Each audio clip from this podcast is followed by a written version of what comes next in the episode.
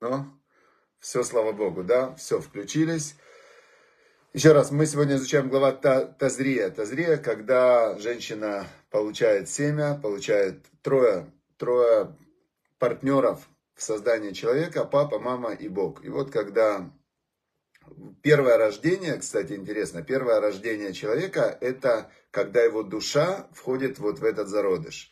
Это очень э, волнительный момент, потому что души, они же находятся в духовном мире, и души не хотят в этот мир опускаться, то есть им вообще не надо это. И, значит, их э, тут сюда отправляют в этот мир, она, душа, входит в этот зародыш, и дальше это, это называется первое рождение. Душа попадает в ограничения этого мира. Вначале в одну вот эту яйцеклетку, потом эта яйцеклетка усложняется, усложняется, усложняется. 40 недель развивается зародыш в животе матери и ощущение полного слияния, то есть на уровне ощущения восприятия мира, первых 40 э, недель у человека восприятие, что он одно целое с другим человеком. То есть оттуда известно вот это понятие любви и желание соединиться с тем, кого ты любишь. Потом второе рождение, это человек выходит из э, живота, и он выходит в окружающий мир, и в этот момент, когда он выходит в окружающий мир, в очень слабом тельце, в таком, очень зависимый, очень э, вообще ничего не знает, ничего не умеет. И это называется второе рождение человека. Он э, рождается, и дальше его начинают воспитывать и программировать окружающие люди. И вот они его воспитывают, программируют, вносят в него разные мысли, правила поведения, какие-то привычки. Все, и вот он развивается, развивается, развивается. Об 13 лет по Торе он становится бармитсва. Он обязан уже выполнять заповеди. Ему сообщается о заповедях, а если ему не сообщается о заповедях, то он называется Маугли. Маугли это человек, которого воспитывали волки. Ну, грубо говоря, может волки, может индейцы, может, э, может какие-то там папуасы. Значит, и когда, когда значит, он э, уже где-то годам к 13, он уже начинает размышлять, знаете, вот этот подростковый возраст, он уже начинает понимать хотя бы, да, о чем идет речь. Но его еще Всевышний нет за наказание до 20 лет, не считается человек осознанным. Только с 20 лет начинают уже на небе как бы его учитывать его действия, решения, что он стал осознанным. И вот, значит, э, потом человек с 20 лет, он э, развивается, развивается, развивается, учится, и начинает он выбирать. Выбирает он, э, выбирает он во что верить, во что не верить. Он принимает решения и так далее. И вот он всю жизнь принимает какие-то решения, во что верить, во что не верить. И в итоге приходит к моменту, который называется третье рождение. У нас принято этот момент называть смертью, но по Торе это третье рождение, когда тело отмирает, как, как у, э, у бабочек, да, вот это вот есть э, куколка, она, значит, э, эта гусеница, она в этой куколке исчезает, и вылетает бабочка. Также человеческая душа, которая прошла свой жизненный путь, она выходит в духовный мир, и, или она выходит уходит реализованная, назовем это слово так, реализованная, то есть она реализовала потенциал прохода через этот мир, выполнения заповедей, служения Всевышнему, изучения Торы, поднятия на духовный уровень, и тогда вот та личность, которая была в этом мире, проходила этот путь, эта личность, она прикрепляется к этому свету божественному, к душе, и она остается. То есть речь идет, душа-то всегда была до, до входа в этот мир, есть и будет. Душа это как вечный свет, часть Всевышнего, назовем это так. А вот личность, интеллектуальная, вот эта вот личность, которая в течение всего мира, э, всей жизни человека, нас же что волнует? Волнует, э, чтобы мне было хорошо. А кто ты? Я это, там, я Ицхак. А что значит я Ицхак? Я Ицхак, который родился там тогда-то. А, я Ицхак, который хочет то-то. Я Ицхак, который... И вот, вот это вот все само идентификация, которая у человека есть, вот именно он все время живет в этой своей самоидентификации, в своей истории о себе и о своей жизни, в своей истории о своей удовлетворенности и неудовлетворенности, в своей истории о своих стремлениях и о своих, и о своих каких-то прошлых жизнь, поступках там и опыте. То есть мы живем в, в истории, да, человек живет постоянно в некой истории, которую сам же себе рассказывает.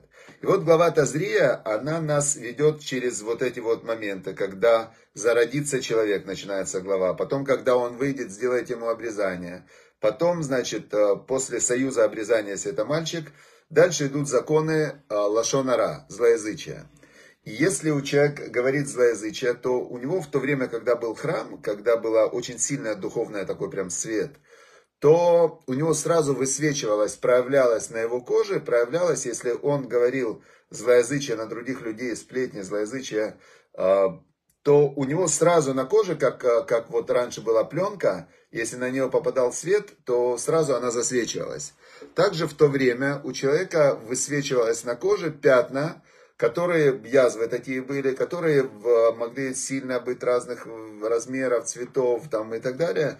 И Коин, священник, который был, знал вот эту главу и знал устную Тору, которая к ней относится, он мог определить, что человек находится в состоянии духовной нечистоты, то есть причина это духовная, или же причина бактериальная какая-то и так далее, то есть это какая-то инфекционная, это к врачам. И вот, значит, э, мы сейчас здесь, давайте теперь все это свяжем. Значит, получается, что если то, что человек говорит, да, может вызвать у него язвы, у него же самого. То есть то зло, которое он говорит на других, вызывает у него же язвы. То в наше время то зло, которое человек говорит, вызывает у него же тоже язвы, только другого уровня. А, это, например, человек говорит плохо про себя. Человек говорит плохо про себя, он говорит, вот я там ленивый, я дурак, я там такой, ничего у меня не получится. В что в этом случае? Какая здесь язва вылазит? Следствие. Следствие у него э, внутри ему плохо, потому что где-то еще глубже внутри, он же, у него же душа внутри есть, он чувствует, что у него есть потенциал, что он может. Он себе говорит про себя плохо, что он не может. И у него, значит, внутри есть вот это внутреннее противоречие, ему плохо внутри, потому что он, себя считает, он сам себя считает каким-то не очень, не очень хорошим. Ладно, это как бы следствие негативных э, э, разговоров о себе. И следствие негативных разговоров о себе э, может быть еще хуже последствия. Может быть депрессия, может быть люди себя могут довести своими разговорами негативными о себе до самоубийства. Им настолько плохо с собой, что они, не, они себя, оп, ну все, значит, мне так не нравится этот тип, который я и себя человек дык, и все, не дай бог. В Японии есть миллион человек, больше миллиона человек, которые не выходят из дома. Почему? Они себе сказали, что они не соответствуют э, каким-то ожиданиям других людей, и, значит, поэтому им стыдно выйти, я не выйду, буду сидеть, они даже по дому ходят только в темноте ночью, чтобы их никто, родственники не видели, так им стыдно за себя. Вот, теперь, значит, второй вариант. Второй вариант, человек говорит плохо про других людей. Вот он говорит, да, я-то хороший, я Д'Артаньян, а все вокруг вообще. И он прям конкретно говорит плохо про, про других людей. Какие последствия в этом случае ожидают этого человека? Очень прямые последствия. Сразу же мы видим, это не язвы, как было во времена храма, но это конфликты с другими людьми, постоянные конфликты, потому что попробуйте сказать другому человеку, что он виноват в чем-то относительно вас. Он скажет, секундочку, вообще ты о чем? О чем ты? Ты свободный, ты сам выбираешь. Все, что у тебя есть, твое, скажет он. Нет, это ты мне плохо сделал, все из-за тебя. Он скажет, вообще нет, вообще нет. Нет, он скажет.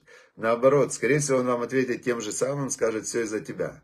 Все, в итоге разводы, обвинения, э, дети страдают, запутанные Санта-Барбары до такой степени, что что просто удивляешься иногда, насколько люди успевают за жизнь запутать свои отношения с э, другими людьми. Только из-за того, что говорят плохо про других у себя в голове, и им же сплетни передают. В общем, э, это второе. Третье. Если человек говорит плохо о о Боге, о окружающем мире и так далее, всегда есть задача. То есть, если я смотрю и в этой комнате начинаю искать, что мне в ней не нравится, то буквально через 5 э, минут поисков э, я найду. Естественно, что можно в любом месте найти то, что тебе не нравится. В итоге через 5 минут я буду сидеть в ужасной комнате, которую, которую сам себе создал своими поиск, поисками того, что мне ужасно. И наоборот, все работает также и наоборот, слава Богу. Как сказал царь Соломон, жизнь и смерть на кончике языка. И здесь есть очень интересная вещь, что когда человек исцелялся, то есть какое было исцеление от вот этой вот э, проказы, да, которая возникала вследствие, вследствие того, что человек плохо говорил о других. Его удаляют от общества, он изолирован. И вот сидит этот изолированный человек, которому люди не нравились. И он вдруг оказывается, он изолирован, он один. У него, а что, а что он будет кушать? А где у него будет вообще, как он будет, с кем он будет общаться? Только с такими же изолированными, которые все тоже друг друга ненавидят. Знаете как, человек других не любил, его отправили в тюрьму, а там все такие, которые, ну, ему вообще ужасно. То есть как так? Вот эти вот изолированные от проказы, они, когда человек подумает, знаете, как есть э, хорошая такая э, метафора, слушай, Равыцкак Зильбер ее говорил. Он говорил, была одна семья, в которой жил очень вредный мальчик. Этот вредный мальчик, он очень не любил людей. И когда люди приходили в дом, он начинал сразу кричать, возмущаться, все там, ну прям кидаться. В общем, устраивал, очень э, их э, прямо матюкал этот вредный мальчик. Ну, значит, в следующий раз, когда пришли люди, его заперли в чулане, заперли его где-то в сарае. Он там кричал, кричал, кричал. Ему говорят, смотри, а что ты хочешь? Тебе люди не нравятся? Так ты хотел, чтобы они не приходили? Нет, ты посиди один тогда в сарае. И, значит, все, не нравятся люди, не общайся. В общем, э, один раз его оставили в сарае, другой раз его оставили в сарае. С третьего раза он подумал, что э, действительно без людей плохо, одному в сарае сидеть плохо. И э, это было исцеление от проказа. То есть человек понимает свою реальную зависимость от других людей человек понимает свою реальную, а, что мы все вообще, все, что у нас есть, мы получаем от других людей. Начиная с момента рождения и до сегодняшнего дня, мы полностью все завязаны на том, что другие люди для нас делают. И если человек зарабатывает деньги, то ему платят деньги за то, что он делает для других людей.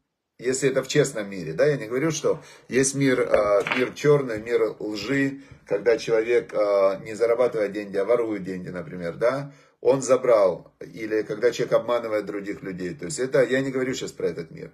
В мире, в причины следствий, в мире законов, да, когда действует все по закону, человеку дают деньги, платят деньги за пользу, которую он приносит другим людям. Э, человек получает хорошее отношение от других людей за свое хорошее отношение к другим людям. Человек получает э, любовь других людей, потому что он э, сам любит других людей. Есть Мишна в Пертиавод, которая очень четко показывает эту закономерность.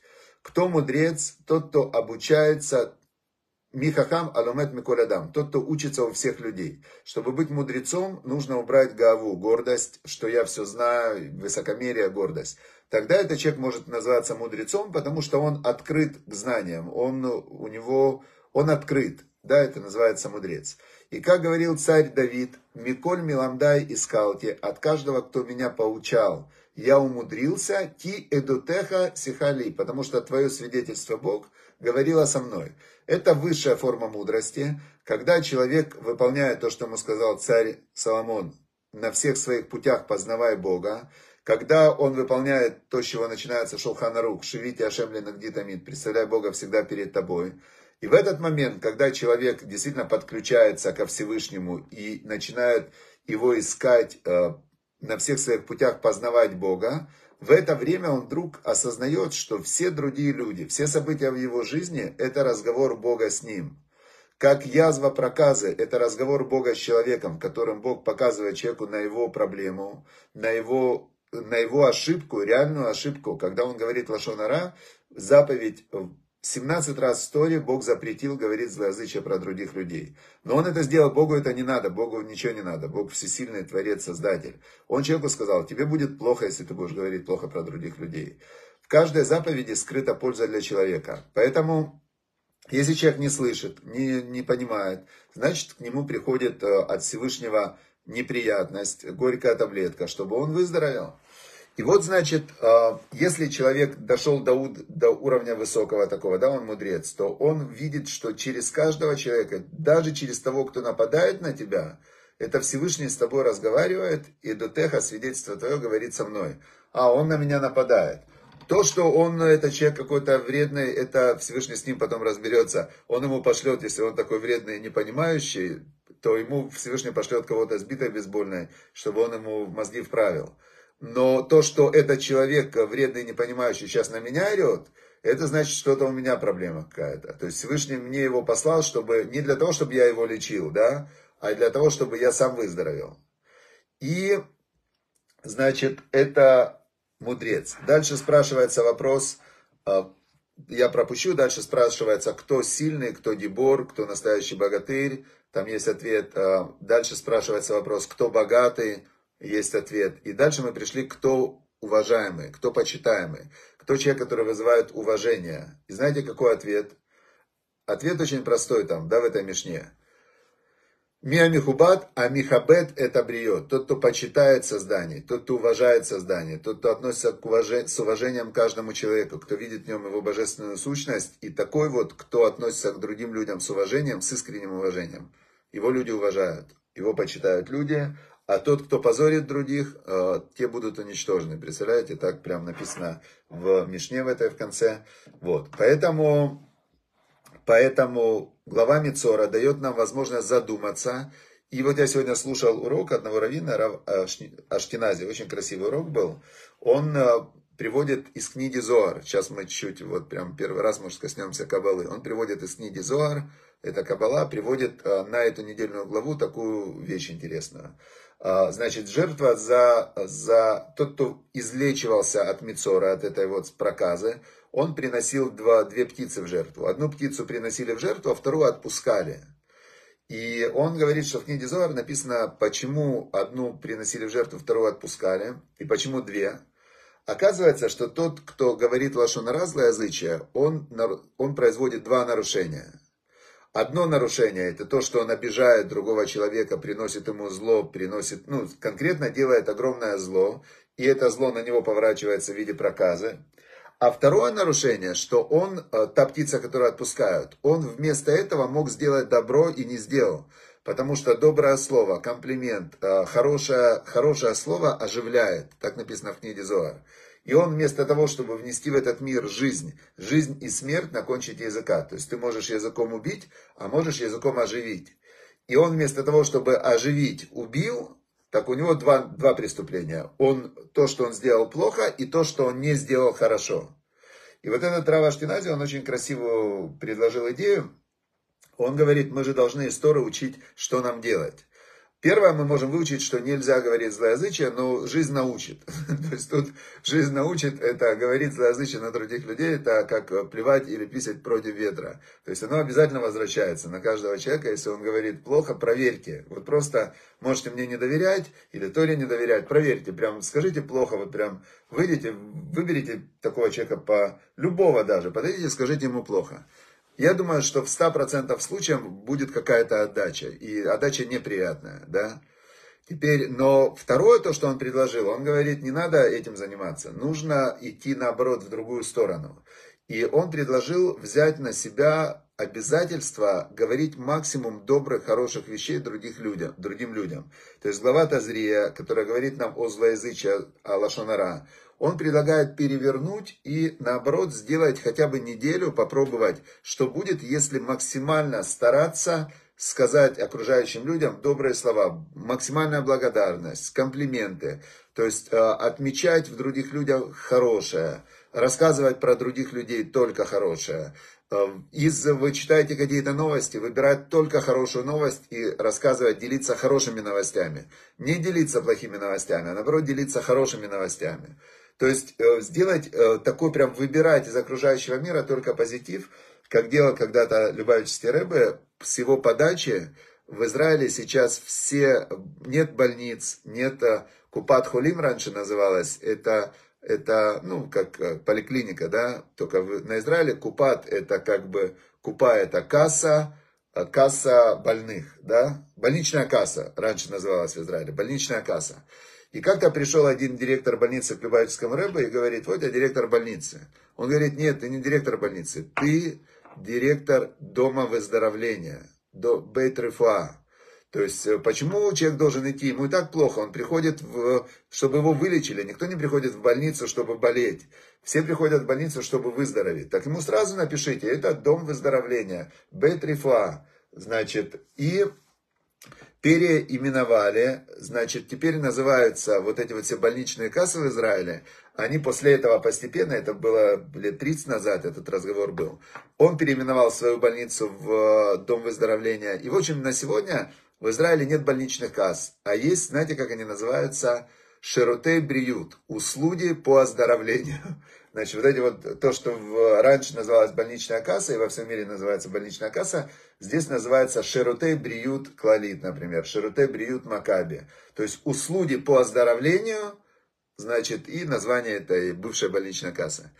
То же самое можем сделать мы. Своим языком человек сотворяет свой мир. То есть мы живем в истории, но если мы э, эту историю начнем контролировать хотя бы у себя в мыслях и в своем разговоре, то мы реально каждый сделает свой мир более светлым, более добрым, более приятным, более веселым. И дальше мы, в общем, глобально сделаем более добрый, хороший мир. А, поэтому давайте этим займемся.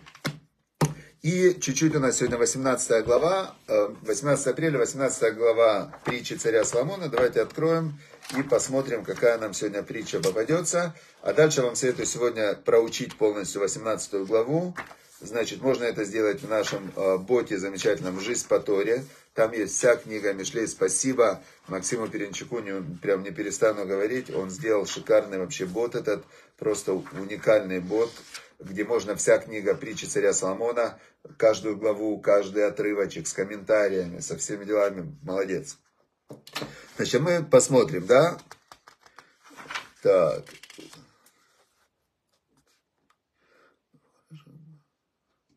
Ну вот, прямо об этом царь Соломон говорит, например, третий отрывок, он, давайте возьмем третий отрывок, потому что мы успеем только один-два выучить. Значит, возьмем третий отрывок 18 главы.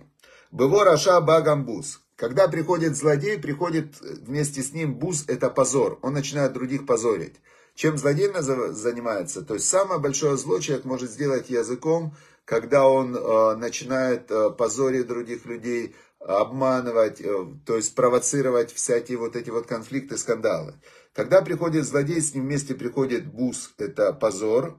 В им колон херпа. И вместе с колон это колон, э, значит, э, буз это левозот кого-то позорить. Колон это тоже позорить, но более легкая форма. И херпа это вообще позор-позор, значит. То есть здесь есть, э, что у злодея есть три уровня, три уровня, которым он, э, значит, позорит и людей.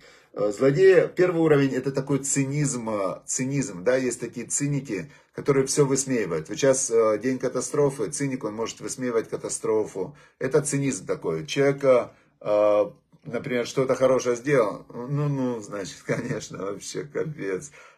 То есть это такой вот первый способ, да. Второй способ это позорить, да, это говорить плохо. А третий это сделать такой позор, чтобы другие узнали, чтобы человека иногда, вот знаете, есть буллинг, вообще страшная вещь в школах, когда детей э, ну, вот просто унижают, уничтожают, и учителя, и сверстники, это страшные вещи. И все это, все это проявление злодейства. Э, и, значит, э, дальше... Сейчас в тексте левого бриф упи. Ну, дальше он продолжает. Прям 18 глава вся об этом, да, так совпало, что уста, уста грешника, они приводят к ссорам, и его, а, значит, а, его род, ле маулюмот, то есть, ну, он, он делает конфликты. Есть а, вот здесь не злодей, а грешник. Просто бывает человек, он тупой такой, да, то есть он э, говорит какие-то вещи неприятные, не задумываясь, что это может сделать другим неприятно. А вот, вот это вот мой любимый отрывок здесь, восьмой отрывок, и на этом мы заканчиваем. Восьмой отрывок 18 главы. Диврей нирган кемит, кемит лаамим в эм ярду хадрей бетен. Значит, слова жалобщика, Нирган это жалобщик. Кемит аламим, значит, э, это слово э, металамим, в общем, они, металамим, это они все портят, да? Ну, в общем, они портят, но окончание вот здесь я ради этого, да? Вот. А, Раша объясняет, лималумот и каре, значит, это Исурим. Слова жалобщика приводят к страданиям. Вот сидит человек Ой, мне плохо, мне плохо, вообще все плохо, все будет плохо. К чему приводят его слова? Казалось бы, он никого не обижает, правильно? Мне плохо. Но они приводят его к страданиям, и человек, который слышит эти слова, «А, мне плохо, мне плохо, о чем он сразу думает? А мне-то как? А мне что, лучше думаешь? Он тоже начинает задумываться о плохом. Значит, слова жалобщика приводят к страданиям, и они ярду хадрейбетен и они спускаются в его живот, в его внутренности. Вот здесь как раз психосоматика. Когда человек говорит, у меня болит голова, у меня болит голова, у меня болит голова, я сойду с ума. Это что? Это аутотренинг. Это аутотренинг, который разрушает ему голову, разрушает ему, ой, я ничего не помню, ой, я ничего не соображаю, ой, значит, э, вообще я такой тупой. Все. Это какой-то вообще жуткий аутотренинг, которым занимается очень много людей. И они, эти слова, говорит нам царь Самон, они спускаются во внутренности. Есть э, Георгий Сытин был такой человек, который занимался, наоборот, аутотренингом, э, исцеляющим, да, исцелял свои органы с помощью слов, с помощью аффирмации. Известно влияние аутотренинга, гипноза на э, процессы оздоровления. Но люди-то занимаются в обратную сторону. То есть они, вот прям написано, слова жалобщика, они приносят страдания, и они спускаются в внутренности, и они реально вызывают психосоматические расстройства. Поэтому нельзя быть жалобщиком. Пожалуйста, давайте все повернем в позитив и сделаем а, неделю позитивных высказываний. Посмотрите, вот хотя бы день только позитив относительно себя, своих близких и только позитив вокруг. Попробуйте и напишите в комментариях, первое, свои выводы из сегодняшнего урока, инсайты, выводы, коротко, понятно, что вы собираетесь запомнить. Вот это вот резюмирование, оно позволяет запомнить урок и позволяет э, программировать свое подсознание. То есть, если вы сделаете для себя короткое резюме, как Максим делает, думай хорошо, будет хорошо, Уважающий людей будет уважаем, выражать благодарность, признательность, учиться у каждого человека. Слова жалобщика, негативный аутотренинг, приносят страдания психосоматику. Да, вот эти выводы, они действительно ценность после этого урока. Они остались, и они становятся внутри как э, основой для принятия каких-то решений. Все, вот так работает Тора. Все, пожалуйста, подпишитесь на канал наш в Телеграме. А, там же обязательно перейдите в бот э, «Жизнь по Торе», это уже обучающий бот. То есть у нас есть канал, вот такие уроки, это уроки Торы познавательные, да, которые дают вам понимание, что такое Тора. Но учить Тору нужно по-другому. Ее нужно учить как, э, э, как учат язык иностранный, например, да, чтобы ее запомнить, и чтобы она стала вашим способом мышления. И это у нас другой бот «Жизнь по Торе». Там есть видео, там есть библиотека, там есть два бота. Один бот Совета Любавического Рэбе на каждый день. Второй бот это книга Мишлей, притчи царя Соломона. Есть семь уроков по молитве. Есть 7 уроков по основным заповедям, и вы можете э, стать нашим партнером, спонсором любого цикла уроков, то есть одного урока, посвятить этот урок своим э, ушедшим родственникам или своему выздоровлению, своему успеху, своей женитьбе и так далее. То есть, когда ты делаешь пользу для других людей, то оно обязательно тебе возвращается пользой в этом мире. Все, всем удачи и успехов. Счастливо. До завтра.